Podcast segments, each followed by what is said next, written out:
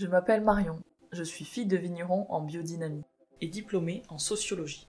J'ai eu envie de questionner les biodynamistes sur la place de l'animal sur les fermes, et sur les fermes en biodynamie en particulier. Ce podcast présente un peu mon tour de ferme sur la question et sur bien d'autres questions encore. Ce podcast questionne alors plus largement comment la biodynamie parvient à se mettre en place progressivement sur les fermes, dans le contexte actuel, et quelle place donner à l'animal aujourd'hui et à l'avenir. Aujourd'hui, on poursuit la réflexion avec le domaine viticole La Cabotte, en Drôme provençal, où sont installés Marie-Pierre, Éric et Étienne Plumet. Avec Éric, on va aller plus loin dans la compréhension de ce qu'est la complexité du métier de vigneron, les problématiques qu'ils peuvent rencontrer aujourd'hui, des problématiques qui naissent aussi des exigences éthiques qu'ils se fixent en tant que vigneron en biodynamie. En partant de problématiques précises, on verra que euh, la solution est souvent dans le faire ensemble, que ça soit entre vignerons ou entre vignerons et agriculteurs.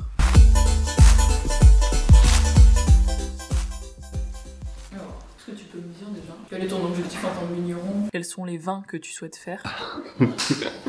ah oui, mais ça, ça c'est important, c'est presque le plus important. Ouais. et pour comprendre la suite, voilà. non, et puis voilà, il faut, il faut savoir où on veut aller. Quoi. Ouais.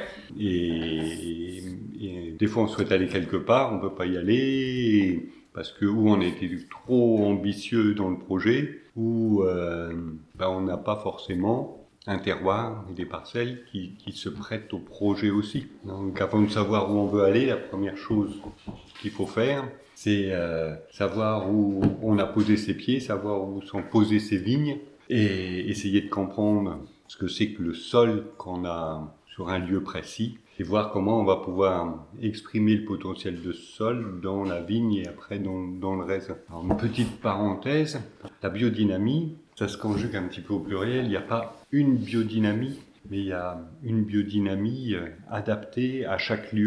La réflexion que devrait avoir le vigneron, c'est de savoir, ben voilà, j'ai un endroit, j'ai un lieu qui est unique, et qu'est-ce que je fais pour que, ben, révéler ce lieu à travers mon vin? Et, et, quand on, a déjà cette réflexion-là au départ, on commence à raisonner la biodynamie différemment et plus du tout comme une recette. Et à quel moment il va falloir que j'intervienne, à quel moment euh, ça va être bon pour la plante et pas simplement euh, ben, bon pour le vigneron qui se dit aujourd'hui il fait beau, allez je saute sur le tracteur et je vais aller faire ça? C'est toute cette réflexion-là que nous on essaye d'avoir dans la biodynamie et, le but, alors généralement on parle un peu de terroir, mais moi je pense que c'est plutôt l'expression du lieu. Comment la biodynamie va nous permettre d'exprimer le lieu, de révéler le lieu. Et ce qui est vrai chez nous, je ne sais pas si on va pouvoir faire un copier-coller dans, un autre endroit, parce que peut-être que ça sera totalement aberrant de faire ça. On essaie de, de comprendre un petit peu les besoins de la, les besoins de la plante, les besoins du sol, et, ça c'est la, première des démarches. S'il n'y a pas de vigne, il n'y a pas de vin. Le vin, il se fait 90% dans la vigne. Après, on veut toujours essayer de faire le, le meilleur vin possible. Il n'y a aucun vigneron qui va vous dire qu'on fait du mauvais vin. Mais moi, je trouve qu'il y a beaucoup de vins qu'on déguste qui ressemblent pas à leur lieu. Et là, je me dis, ah, peut-être qu'il y a encore des progrès à faire.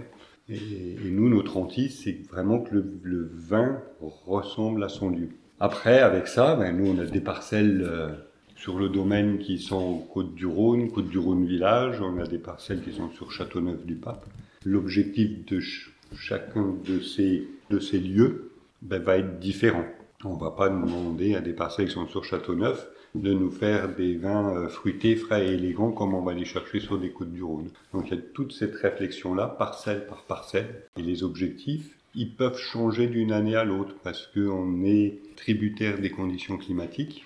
Et certaines années, on a des soleils, un soleil qui est très généreux, ben, on sait qu'on va avoir des vins qui vont être euh, gorgés de sucre, il y a un côté peut-être très primaire au niveau du fruit qui va être un petit peu évaporé avec toutes les chaleurs qu'on a eues.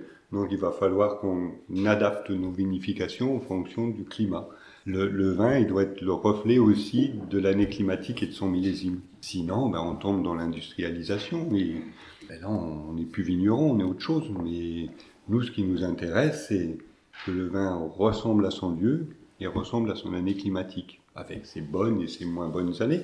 Mais les années qui sont un peu plus difficiles, c'est peut-être les années les plus passionnantes quand on fait de la biodynamie, parce que nos choix, ils sont crédibles.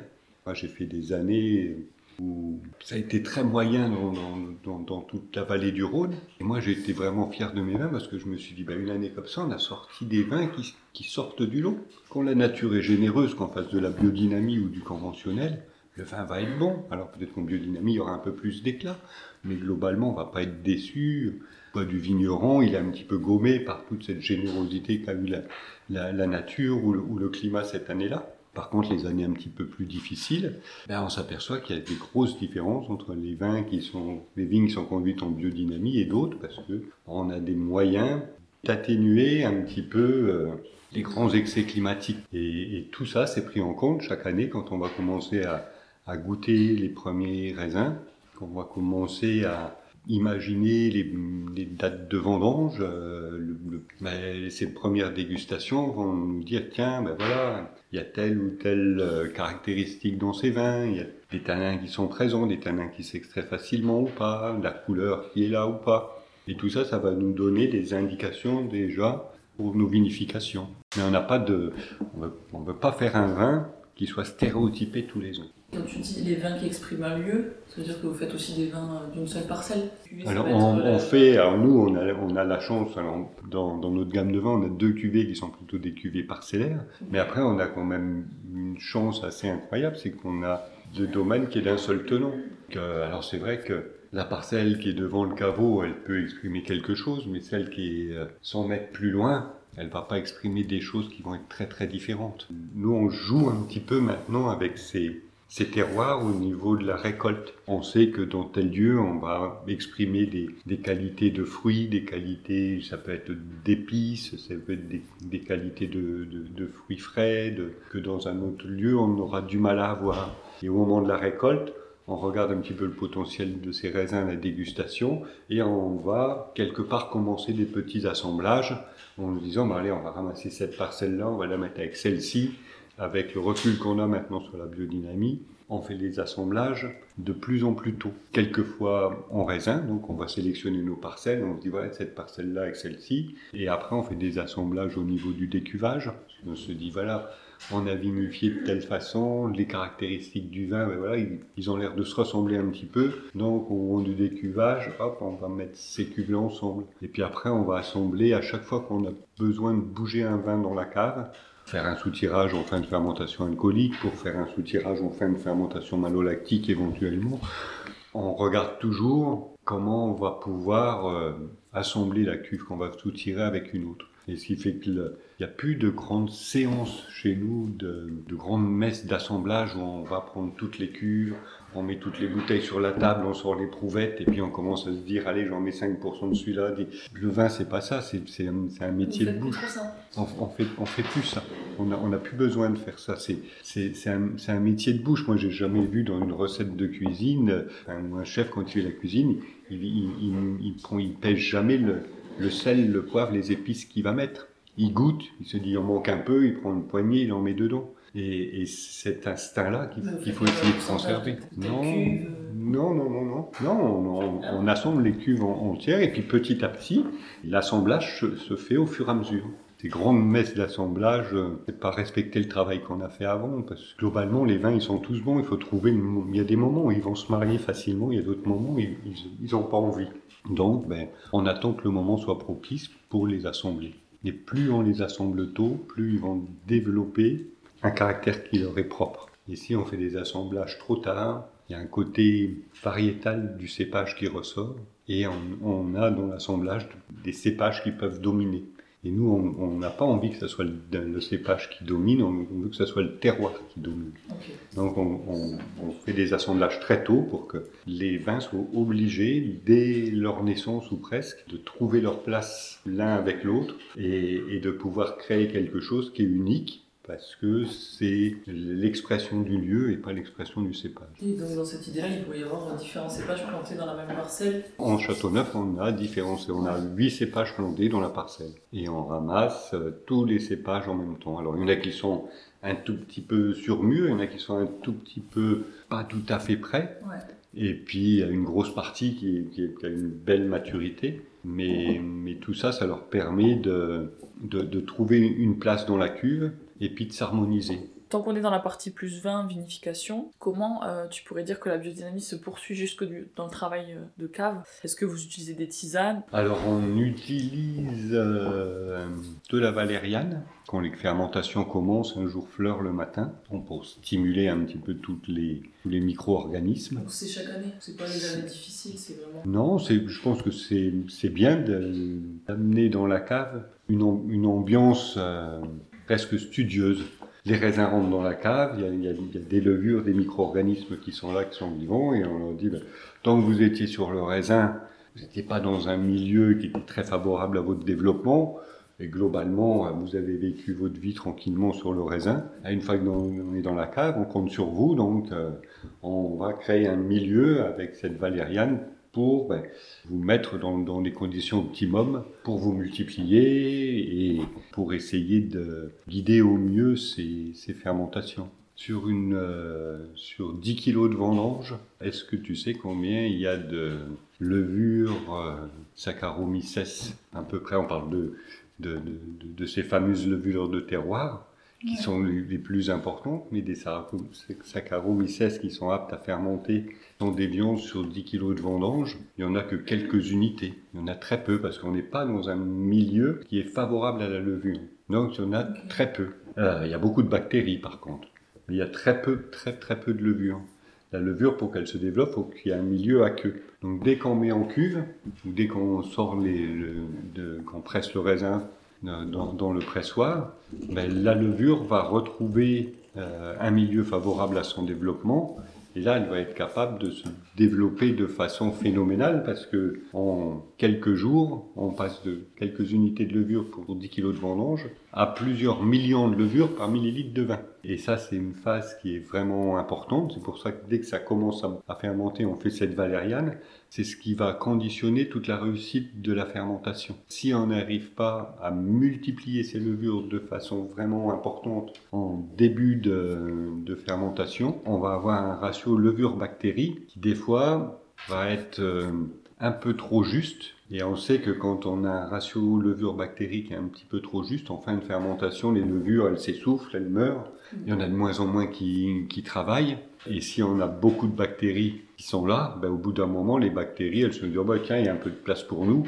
Allez, on va commencer à faire notre boulot. Donc, elles, vont bouffer un petit peu d'acide malique. Elles vont faire la malo on fait la malo sur Mars, c'est pas trop trop gênant. Mais ce qui est embêtant, c'est que bah, une fois que la malo est faite, les, bactéries qui sont multipliées encore plus, bah, elles sont en pleine activité. Elles se disent, il reste encore un peu de sucre. Allez, on va les croûter un petit peu de, sucre là. Et c'est là que les, problèmes arrivent.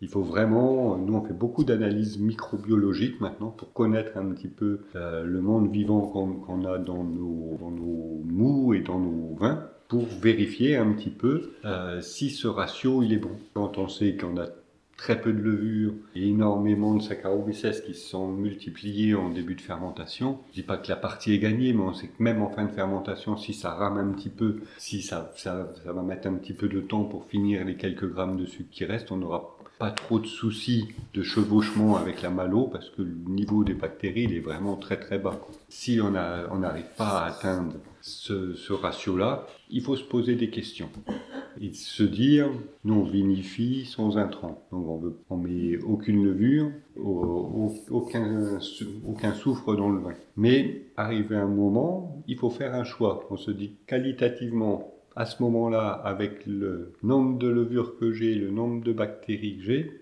le ratio est pas bon, j'aurai des problèmes en fin de fermentation. Est-ce qu'il n'est pas plus judicieux de mettre un gramme de soufre dans la cuve? On va baisser le niveau des bactéries, qui va permettre au reste d'aller jusqu'au bout sans souci, et on va conserver l'intégrité qualitative du produit. Ou est-ce qu'on se dit, ben, non, on reste arc-bouté sur une position, on mettra pas d'intrants, il se passera ce qui se passera. Ben Aujourd'hui, euh, quand on a vraiment des cuves comme ça, on, préfère mettre un gramme de SO2 que rien du tout. Mais comme ça nous embête de mettre ce gramme de SO2, on a travaillé énormément sur les pieds de cuve pour ne plus avoir besoin de mettre ce gramme de SO2. Et aujourd'hui, avec la technique de, pied de cuve qu'on a développée, donc un pied de cuve par cuve, à chaque fois, avant chaque encuvage, on fait euh, en amont un pied de cuve. Quand on suit au niveau microbiologique, on va incorporer un niveau très précis de multiplication de levures, c'est-à-dire que les levures se multiplient de façon euh, exponentielle, on a une courbe, puis après on a un espèce de plateau, puis après ça commence déjà un petit peu à,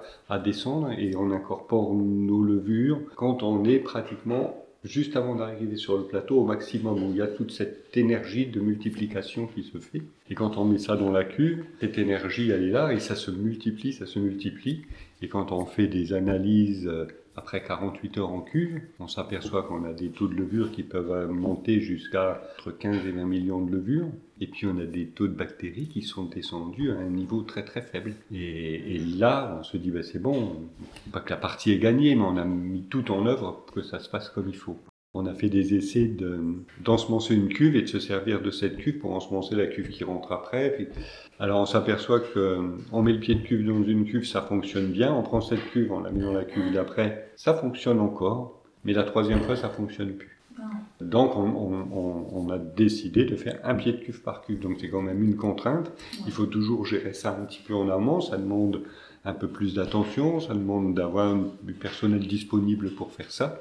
Et vous les dégustez avant ces pieds de cuve Ah, les pieds de cuve sont. Des fois, ils Ouais, les, ben, alors l'inconvénient du système, c'est que souvent pour avoir un pied de cuve à incorporer, des fois on en fait deux. Et, et s'il y en a un qui se déguste mal, eh ben voilà, on, on, l'élimine. Des fois les deux se goûtent bien, donc ben là c'est le bonus pour la cuve parce que il y, y en a le double dedans. Mais, euh, mais sinon, on en, fait, on, en fait systématiquement deux. Alors après, avec un peu de technicité, de pratique, on en rate de moins en moins des pieds de cul. Et euh, vous aviez aussi des problèmes de carence en azote dans les mous? Et oui, on avait des problèmes de carence en azote dans les mous. Et là, c'est le constat, ça, à la vendange. Alors le pied de cuve, il joue pas parce que le, le, pied de cuve, il va pas remplacer l'azote que le raisin n'a pas. Quoi. Donc ça, c'est un, un problème viticole. Et, là, on, a essayé de réfléchir à ce problème-là. On a fait plein d'essais, c'est pareil, on compte beaucoup avec les vignerons de la région qui travaillent en biodynamie, au moins tout un groupe où on est assez soudés, où on parle de, problèmes comme ça qu'on peut avoir. On n'avait pas de solution miracle. On s'est dit, il faut quand même qu'on trouve une solution parce qu'on ne peut pas rester avec des, vins carencés comme ça. Et on a fait venir Yves Hérodi au, au domaine Yves Hérodi nous a expliqué un petit peu euh, la gestion de l'azote d'un sol, comment se conformer un sol, le, travail sur du compost, des, choses comme ça qui sont vraiment importantes. Un sol euh, mal fumé, ça n'apportera pas d'azote. Hein. Un sol fumé au mauvais moment, ça n'apportera pas d'azote. Une vie du sol qui n'est pas euh, optimum, ça n'apportera pas d'azote, voire ça peut générer des prêtes dans les vins après, s'il y a des, mauvaises décompositions qui se font dans le sol et autres. Il faut vraiment avoir une attention particulière à son sol, une attention particulière aux fumures qu'on peut mettre dans son sol. Au moment où on va incorporer ces fumures, il faut être attentif aux fins d'azote de la vigne. Il y a des périodes où où la vigne a vraiment des, besoins d'azote importants. Si le sol n'est pas capable d'en générer, enfin, de générer suffisamment d'azote, la vigne, elle va déjà puiser dans ses réserves, et quand elle puise dans ses réserves, un petit peu au débourrement, un petit peu à la fleur, ben, arrivé à la véraison, il reste plus grand chose, et puis arrivé à la vendange, on, est en carence. Donc, euh, réfléchir, euh, alors ça c'est vrai pour notre domaine et sous nos climats, mais réfléchir à la gestion de l'herbe dans les vignes. La vigne, c'est une plante qui, par rapport aux herbes qu'on peut trouver dans, dans, les vignes, aux enherbements qu'on a dans la vigne, c'est une plante qui va se servir en dernier. Dès le mois de mars, l'herbe est, enfin même fin février des fois dans notre région, début mars, l'herbe, ça y est, commence à être active, commence à fonctionner, commence déjà à fonctionner certaines choses.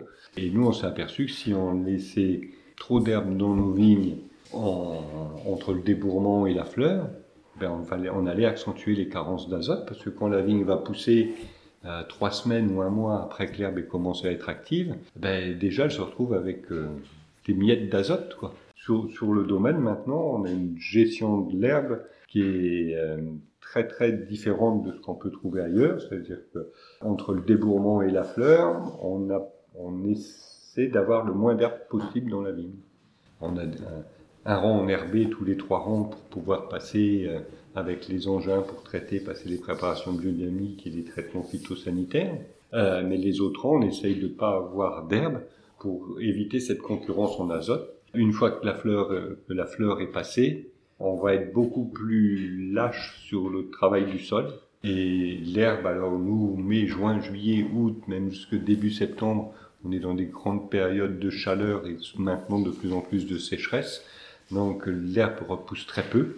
À ce moment-là, on a d'autres soucis parce que s'il n'y a plus d'herbe sur le sol, il y a beaucoup d'évaporation. Donc il faut travailler les quelques premiers centimètres du sol pour avoir une espèce de petite couche de, terre fine qui va éviter euh, l'évaporation du sol. Donc ça, c'est une autre gestion qu'on a été obligé aussi d'apprendre et d'adapter un petit peu du matériel pour pouvoir faire des choses comme ça. Mais on, a des idées, on avance là-dessus. Et aujourd'hui, on se retrouve avec des taux d'azote dans nos mous qui n'ont plus rien à voir avec ce qu'on avait précédemment. Il faudrait aussi réfléchir sur les chaînes d'azote qu'on a dans les mous, parce qu'aujourd'hui, on peut avoir deux, 200 d'azote et avoir des soucis parce qu'on a des, chaînes d'azote qui sont très courtes et du coup les levures les, les, bouffent très rapidement. Euh, et puis on peut avoir des fois 60 ou 80 d'azote et avoir aucun souci parce qu'on a des chaînes d'azote qui sont très longues et que, ben ça on ça, ça on le mesure pas enfin on, pourrait le mesurer mais mais ça ça nécessite euh, des investissements d'analyse euh, qui sont qui sont pas comme nous on n'a pas les moyens de se payer. Mais comme tu dis euh, gérer l'herbe le débourrement à la fleur, c'est euh, vous allez tondre. Alors on, ne fait pas que de la tonte, on, détruit physiquement l'herbe parce que même quand on même si on tond l'herbe, elle est toujours présente, elle est toujours active, elle repousse. Donc ça veut dire qu'elle elle tire un petit peu sur le sol. Nous on a des sols qui sont extrêmement pauvres. Géologiquement on est sur sur de la roche-mère. On est sur des, sols qui, depuis 60 millions d'années, n'ont pas subi de bouleversement géologique. Aucun sol de l'ère tertiaire, ni même quaternaire. On n'est que du secondaire. Donc des sols qui sont pauvres, des sols avec énormément de, sable, de silice dedans. Et comme c'était à l'époque une mer peu profonde, donc on a aussi du calcaire qui, fait cette roche-mer. Des sols où il y a beaucoup de silice comme ça, on a du mal à fixer de la matière organique. Donc on est, tous les ans obligé de ramener de la matière organique, forme de compost. Si, que vous achetez Alors le, compost, euh, ça a été une, aventure un peu, un peu particulière sur le domaine. Nous, on, a fait du compost biodynamique sur le domaine. On avait trouvé un deal avec un agriculteur qui euh, fait du foin et monte du foin dans euh, en Haute-Loire ou en, Haute-Ardèche, dans, les endroits où il y a de les vaches. Chez nous, il n'y a pas de vaches, donc c'est un peu compliqué. Et il montait son foin, il revenait avec son camion à vide et on lui dit, écoute, quand tu es là-bas, tu connais les éleveurs, euh, les éleveurs qui travaillent bien, quand des vaches avec des cornes qui sont en bio, si tu peux récupérer du fumier, tu le compostes et après tu nous les pends et, nous on te paiera une, une prestation pour l'épandage de fumier. Et le gars fait ça. Au début, on devait être trois vignerons à faire ça. On a commencé avec 400 tonnes, après 500, 600, 700 tonnes de compost qu'on faisait comme ça. On allait mettre nos préparables de dynamique dedans. Il avait le matériel, lui, pour éventuellement le, retourner et, surtout le passer. Euh. Et puis, ben, il en a fait pour un vigneron, pour deux, pour trois, pour quatre. Et aujourd'hui, on lui a créé un boulot parce que il a investi euh, dans un camion pour transporter le compost. Et puis, moi, j'ai arrêté de, de, travailler avec lui. On l'a fait, ouais, à peu près 3-4 ans, quoi. Mais c'était long à mettre en place. Faut expliquer aux personnes ce qu'on veut faire et autres. Et c'est des choses que moi, j'aimerais bien gérer euh, à l'avenir avec, euh, avec 4-5 vignerons. Et puis qu'on investisse dans le matériel. Et on sait qu'aller à 4-5 vignerons, s'il faut répondre 300, 400 500 tonnes de compost, on sait, on sait qu'on est capable de le faire à un moment précis et quand on a envie, de le faire.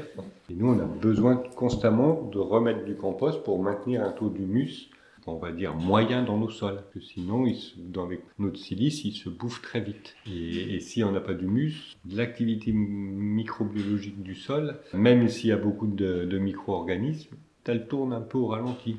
L'humus, c'est un peu le, carburant de ces micro-organismes. Si on n'a pas, ça ne fonctionne pas. On, y arrivera à avoir du compost.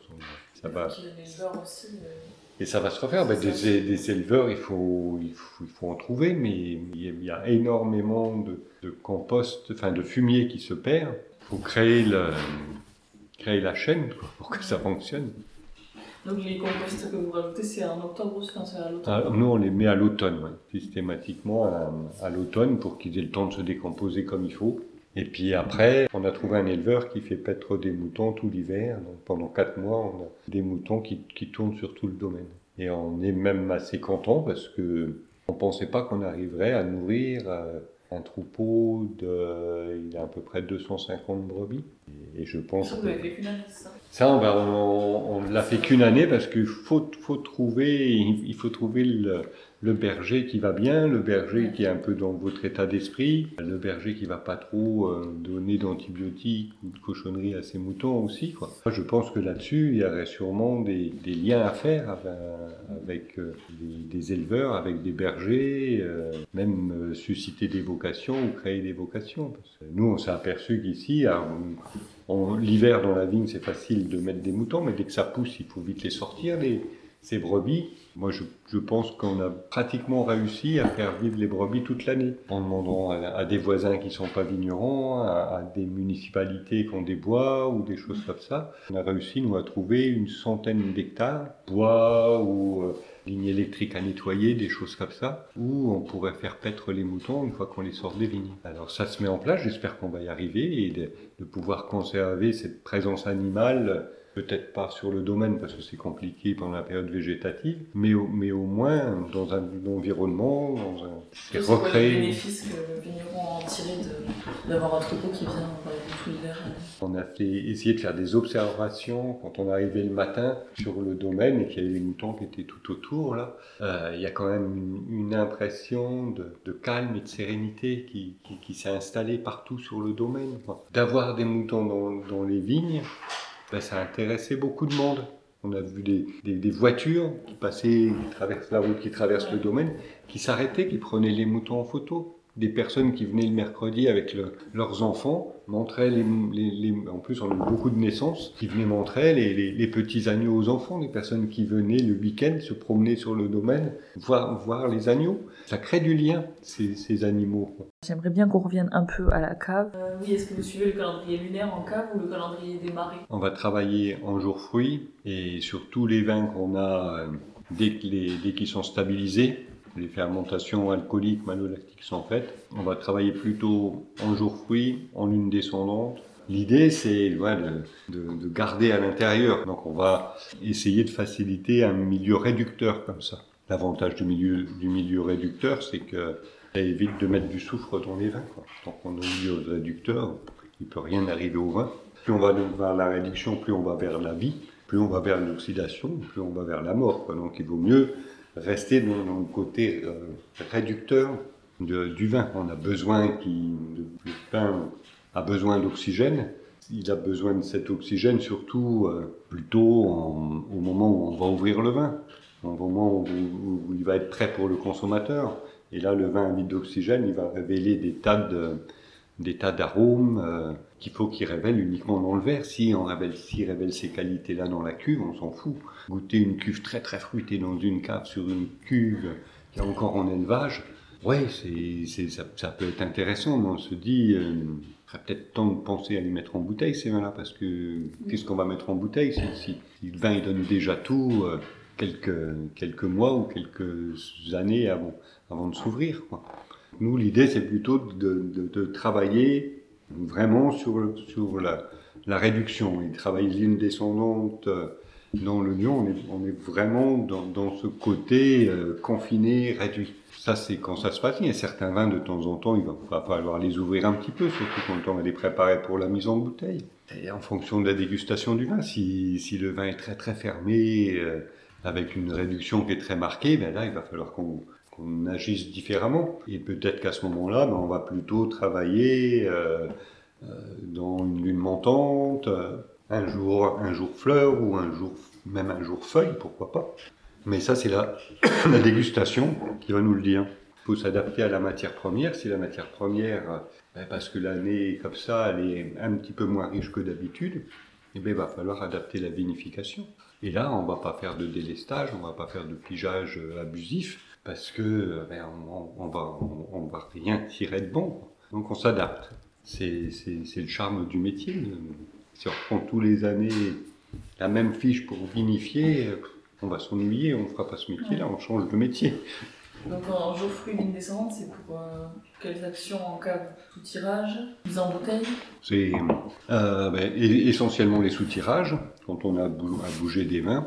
Après, pour les mises en bouteille, en fonction du type de vin qu'on va mettre en bouteille, c'est on, choisit toujours un jour fruit, on choisit toujours des coefficients de marais relativement bas. Mais en fonction du vin qu'on va mettre en bouteille, ça peut être un jour fruit en lune montante ou un jour fruit en lune descendante si on veut. Si on veut, si on a des vins de garde, on va pas lui demander de s'ouvrir tout de suite, donc ça va être lune descendante décroissante. Donc si c'est un Côte du Rhône qui, lui, ben, on va, va une consommation beaucoup plus rapide et on sait que dans les six mois ou dans l'année, les Côtes du Rhône vont pratiquement tous être bu ben là, on va chercher quelque chose qui va s'ouvrir plus rapidement. Donc, ça sera plutôt dans un jour fruit euh, en lune montante. On essaie de, de, jouer un petit peu avec ce calendrier lunaire pour adapter ça, mais aux produits qu'on veut faire.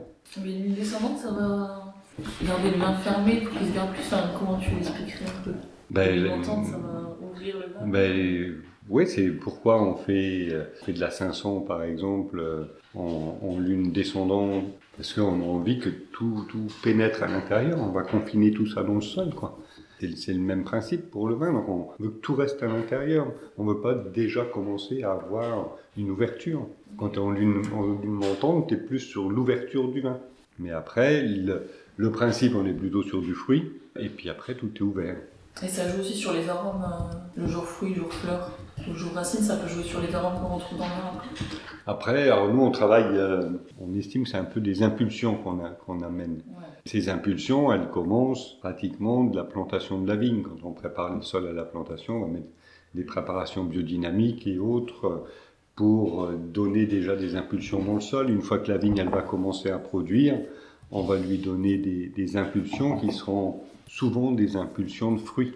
Ces répétitions d'impulsions de fruits qu'on va essayer de conserver au maximum euh, dès que la vigne euh, commence à pousser jusqu'à la mise en bouteille. C'est cette répétition qui fait que on va développer du fruit. C'est, moi, j'aime bien comparer ça au, monde de, la, de l'athlétisme, le, personne qui s'entraîne pour le 100 mètres, même la personne la plus douée au monde, s'il s'entraîne que la veille de la course des Jeux Olympiques, il a peu de chances de gagner, même si techniquement c'est le meilleur du monde. Par contre, celui qui, euh, pendant des années, euh, aura, euh, je sais pas, répété son labeur, sa technique. Mais le jour euh, du, du, championnat, il, va être en pleine possession de ses moyens. Et même s'il a moins de technique que le meilleur du monde, ces répétitions-là vont faire que à la fin, il va ré réussir à, à, gagner la course. Après, tout n'est pas fait en jour fruit, mais la grande majorité, c'est du jour fruit. Parce que c'est du fruit l'utilisation du calendrier lunaire, tu disais que l'idée c'était aussi euh, de limiter les doses de soufre. Le, principe général, c'est euh, pas de sulfite jusqu'à la mise en bouteille. C'est le grand principe. Toute la phase d'élevage, il faut être attentif à être dans un milieu réducteur. Et si on est en milieu réducteur, ça fonctionne. Si on voit que le milieu ben, n'est plus réducteur, quand on est au mois de janvier et que la cuve, on va la mettre en bouteille au mois de mai ou juin, on se dit, oh là, on va prendre des risques. Donc à ce moment-là, on se pose pas trop de questions, on va lui mettre un gramme de, un gramme de sulfite, justement pour euh, protéger le vin et éviter qu'il évolue encore vers ce milieu un peu oxydatif. Donc c'est au moment de l'élevage c'est, c'est plutôt au moment de l'élevage qu'on, travaille comme ça. Et puis après, ben, on, on, l'adapte, mais si on arrive euh, à travailler en lune descendante et en, en jour fruit, euh, et qu'on fait ces soutirages dans le lion et autres, c'est assez rare qu'on bascule euh, du réductif à de, la réduction à l'oxydation. Le but pour nous, alors on s'est donné beaucoup de mal pour, euh, pour arriver à, avoir un produit qui soit bon, homogène, et, on veut que cette homogénéité-là, elle reste en bouteille. Le gars qui achète 12 bouteilles chez nous, il peut goûter les 12 bouteilles les unes derrière les autres, il aura le même. Et ça, ça c'est important vis-à-vis du consommateur. On a fait des, essais euh, de, de, mettre en bouteille sans du tout de soufre. Mais bon, il y a des fois, on avait du mal à retrouver notre vin.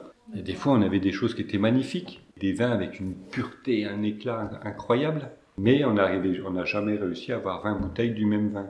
Alors c'est dit, si on vend 12 bouteilles à un client et on va lui dire, attention, il y a 12 bouteilles, on a deux, c'est vraiment magnifique. Et on a 6, c'est pas mal. Puis le reste, euh, ben, c'est le coup de poker, ou ça part à l'évier, ou c'est imbuvable. L'objectif, c'est pas en mettre du tout, mais, mais aujourd'hui, on tâtonne encore. Et on préfère euh, avoir des, un petit peu de sulfite, et quand on, quand on parle de, de entre 25 et 40 mg de total, je pense qu'on est dans des doses relativement faibles. Le soufre, euh, c'est un peu comme le cuivre, ça a été diabolisé euh, énormément. On nous parle du soufre depuis qu'on a mis contient de sulfite sur nos étiquettes. C'est mauvais pour la santé, on est bien d'accord. Quand on regarde toute l'industrie agroalimentaire qui utilise ces sulfites, on s'aperçoit que c'est dans le vin rouge sec qu'on en utilise le moins on tape à bras raccourcis sur le monde vigneron à cause de ces sulfites, alors que les personnes en ingèrent des quantités qui sont au-delà de, la dose journalière euh, admissible sans boire d'alcool.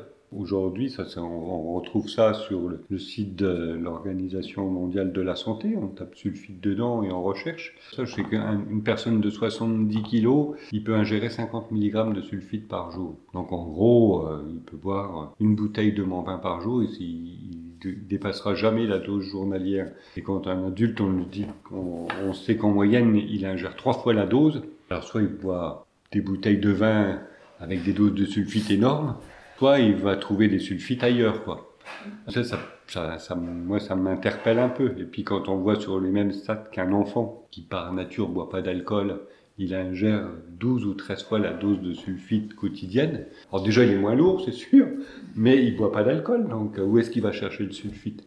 Eh bien, on le trouve dans les céréales, on le trouve dans les frites, on le trouve dans des tas d'autres produits, et, et personne s'offusque de ça. Par contre, dès que vous mettez euh, un gramme de sulfite dans le vin, ça y est, c'est la catastrophe. J'ai du mal des fois à, comprendre le raisonnement humain. Par rapport justement à l'évolution climatique, euh, est-ce que vous vous sentez vraiment impacté par ça?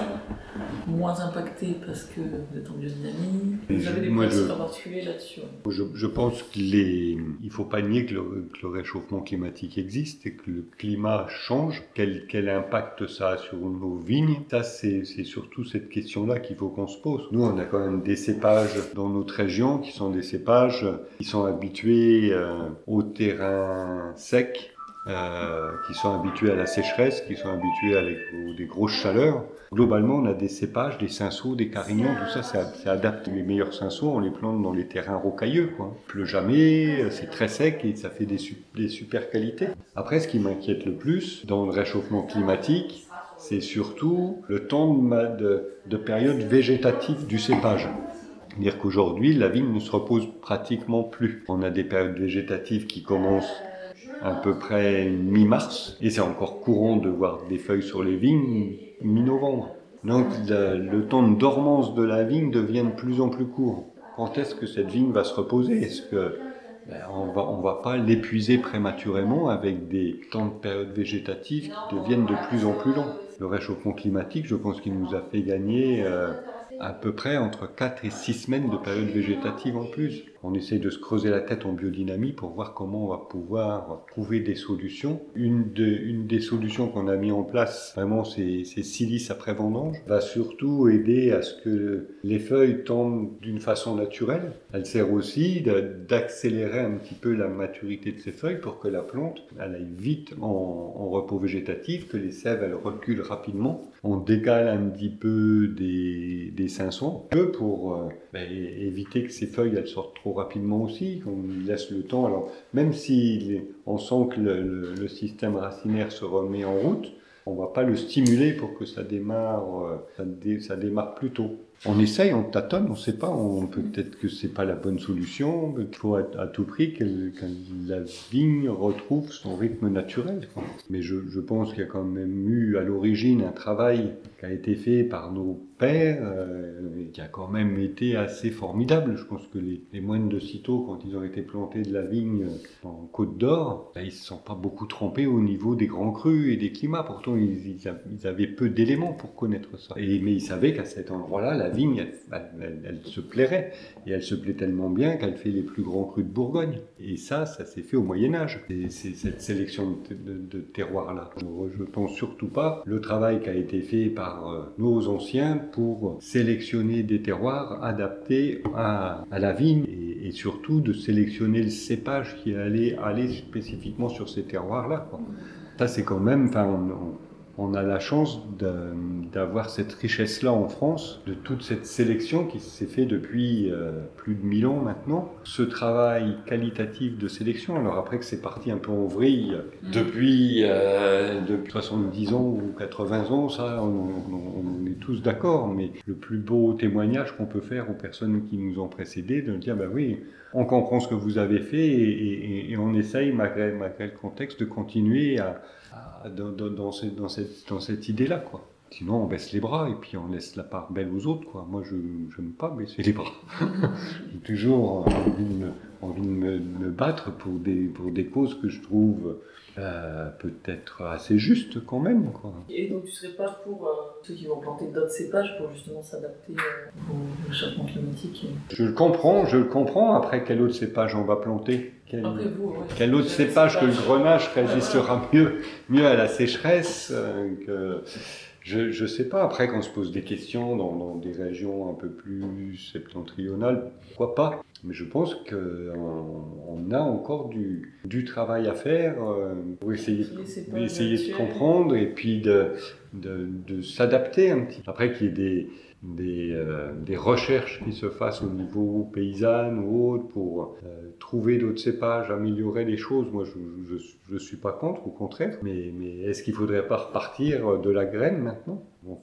La vigne, on a multiplié de façon végétative depuis 150 ans. Peut-être qu'aussi, elle, elle, montre un petit peu de fatigue. Donc, euh, peut-être qu'il faut aller plus loin et planter des graines et puis resélectionner comme l'ont fait nos, anciens il y a plusieurs centaines d'années. Le pinot, il n'est pas né comme ça, il a été né parce qu'ils ont planté des graines, sélectionné, et puis au bout d'un moment, ils se sont dit, tiens, ce raisin-là, il a l'air d'être super adapté, donc on, va, on va multiplier celui-ci. Quoi. Peut-être qu'il faut revenir à ça, et peut-être que les graines qui vont germer, fait donner des, petites vignes, ben, on va peut-être en trouver quelques-unes qui vont être très très adaptées à la, aux conditions climatiques de maintenant. Mais ça, euh, si on veut le faire que de façon génétique, on trouvera des solutions. Mais, mais on, va, on va faire de moins en moins de grands vins. Le, la biodynamie, c'est l'adaptation de la plante dans un lieu particulier. Quoi. Pas euh, les, les, manipulations génétiques de l'INRA qui vont faire qu'elle va s'adapter parce que un gars dans un laboratoire l'a décidé. C'est plus complexe que ça, la nature. Quoi. Mais le fait de planter des cépages, par exemple à Bordeaux, qui plantent des cépages plus du sud, parce que maintenant c'est mmh. plus adapté leur cépage à eux.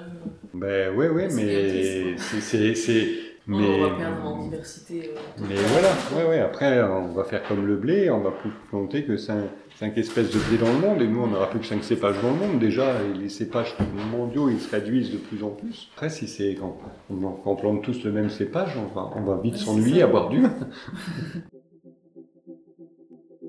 J'espère que cet épisode plus consacré au monde du vin vous aura intéressé. Vous pouvez retrouver l'ensemble des problématiques abordées dans les dossiers viticulture en téléchargement gratuit sur le site internet de Biodynamie Recherche. Je remercie la famille Plumet pour son accueil. Merci à vous pour votre écoute et à bientôt.